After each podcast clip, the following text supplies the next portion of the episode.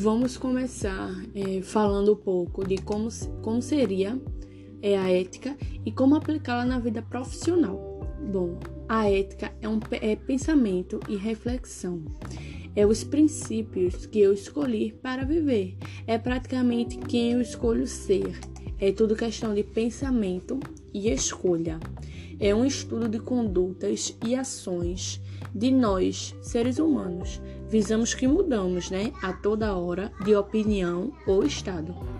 Para aplicar a ética na sua vida profissional, é preciso primeiro você aplicar a ética em sua vida cotidiana em geral, em suas escolhas e princípios. Você escolhe que profissional quer ser, você decide se agarra às oportunidades ou não.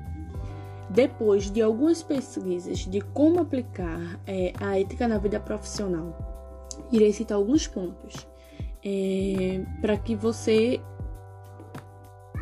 para que você possa se aconchegar, né? Ter o aconchego na sua vida profissional.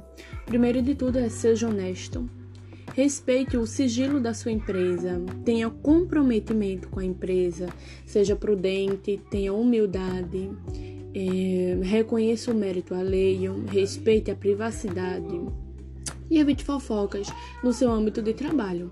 Bom, com esses pontos, percebe-se que para ter uma boa ética trabalhista é preciso realmente aplicar a ética primeiramente em você, pois para respeitar o próximo é preciso primeiro respeitar a si mesmo.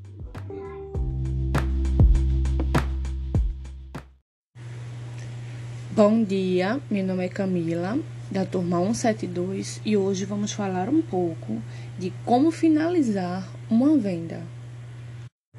Para começar, precisamos ficar atentos ao sinal de compra. O que é um sinal de compra? Por exemplo, se o seu cliente ele pergunta qual o valor do produto, quais os benefícios do produto, é, isso é um sinal de compra. Se ele te pergunta se você faz entrega do produto, ele está interessado em comprar. Então é necessário é, a gente ficar, prestar bastante atenção é, nesse sinal de compra. Após isso, temos também é, o acordo da venda antes de vender. Que é tipo o seguinte: se o seu cliente ele lhe dar um sinal de compra se o cliente ele dispõe de, de alguma necessidade ou de algum recurso, como por exemplo, o que está faltando pra, para a gente finalizar essa venda. É, aí o cliente fala para você que está faltando um, um desconto, vamos supor. É, aí o que, o que, que você deve fazer?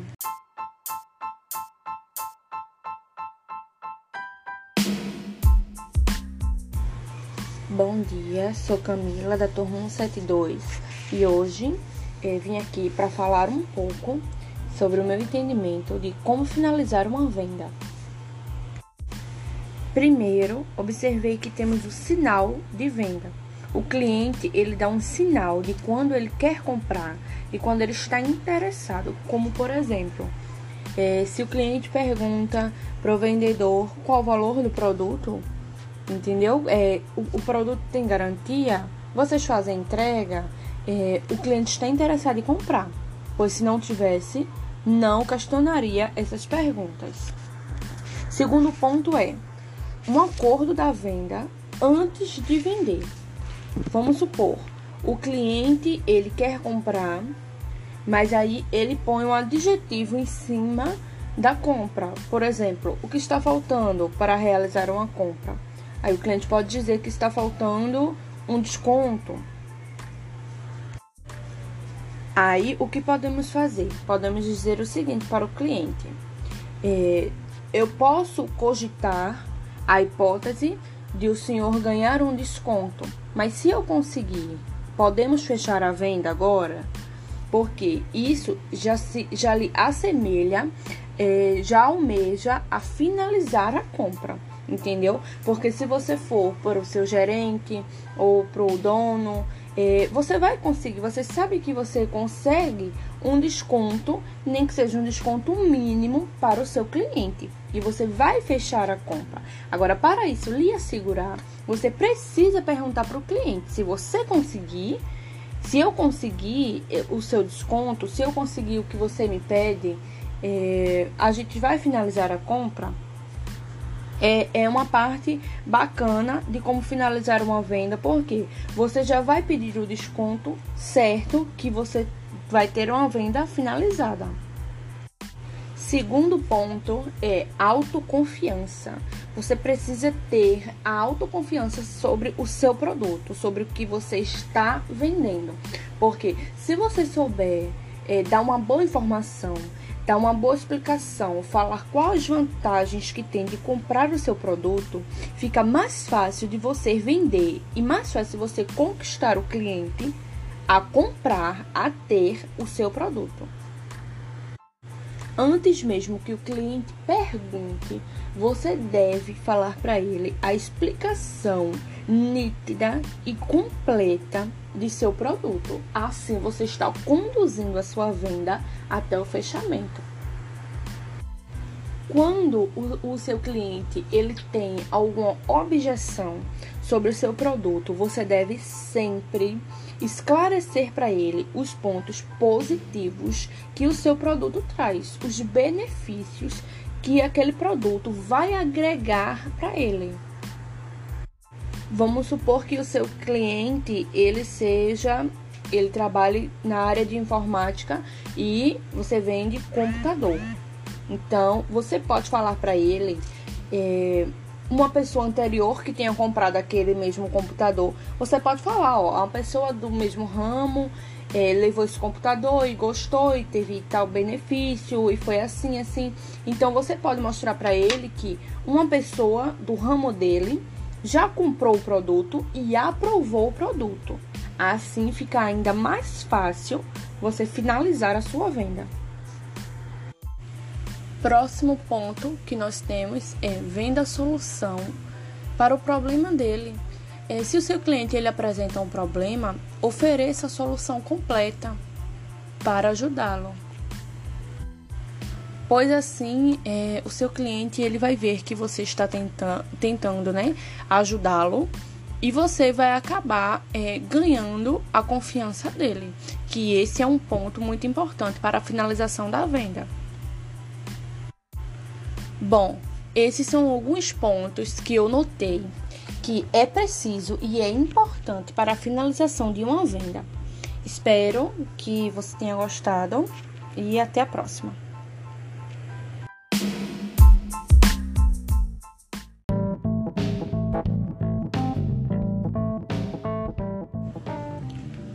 Bom dia, me chamo Camila da turma 172 e hoje vamos falar um pouquinho do que é Design Think. Bom, é uma ferramenta prática para a integração de habilidades e mentalidade inovadora para empresas ou até mesmo para a sala de aula. Essa metodologia ensina estratégias criativas para que os indivíduos resolvam problemas ou seja, é para que para desenhar soluções viáveis para os nossos problemas.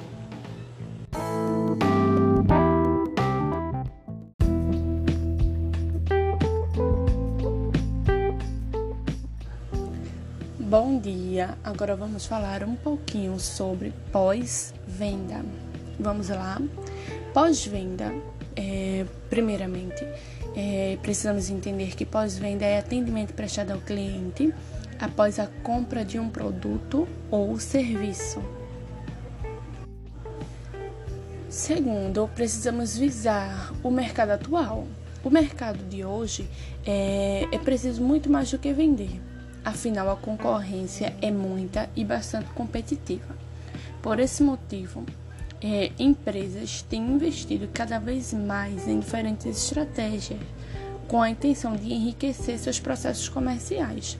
Entre elas, o pós-venda ganha certo destaque, já que consegue fazer é, com que os olhos dos empresários brilhem por sua capacidade de fidelizar o cliente. Vamos agora para o segundo ponto. Da, de, vamos citar algumas técnicas de pós-venda. Primeira, a primeira técnica é manter-se conectado com o cliente. Uma ligação de cortesia para saber se está tudo em ordem com o produto. Uma pesquisa de satisfação é, dia, dias após o cliente ter realizado a compra. Para colher sua opinião, entendeu? Você pode mandar por e-mail, outras formas para manter o contato com o cliente para que a empresa não seja esquecida, para o cliente se sentir seguro e voltar lá para fazer uma nova compra. A segunda técnica, que também serve como estratégia, é um lançamento de um novo produto ou até mesmo uma oferta. Se sua empresa ela acaba de lançar um novo produto ou serviço diferenciado, ligue para o seu cliente, faça um breve comentário de como está sendo sua experiência com o produto que o cliente aderiu anteriormente e em seguida ofereça o seu produto ou a sua oferta de lançamento. É assim se torna mais fácil o cliente comprar o seu produto de lançamento, já que ele já aderiu uma certa confiança na empresa. Já que é, você já, o vendedor já passou para ele uma certa confiança de pós-venda, já que o cliente já se sentiu assegurado em relação ao primeiro produto que comprou na sua loja ou na sua empresa. Bom, esse foi um breve comentário é, sobre pós-venda. Espero que tenha gostado e até a próxima.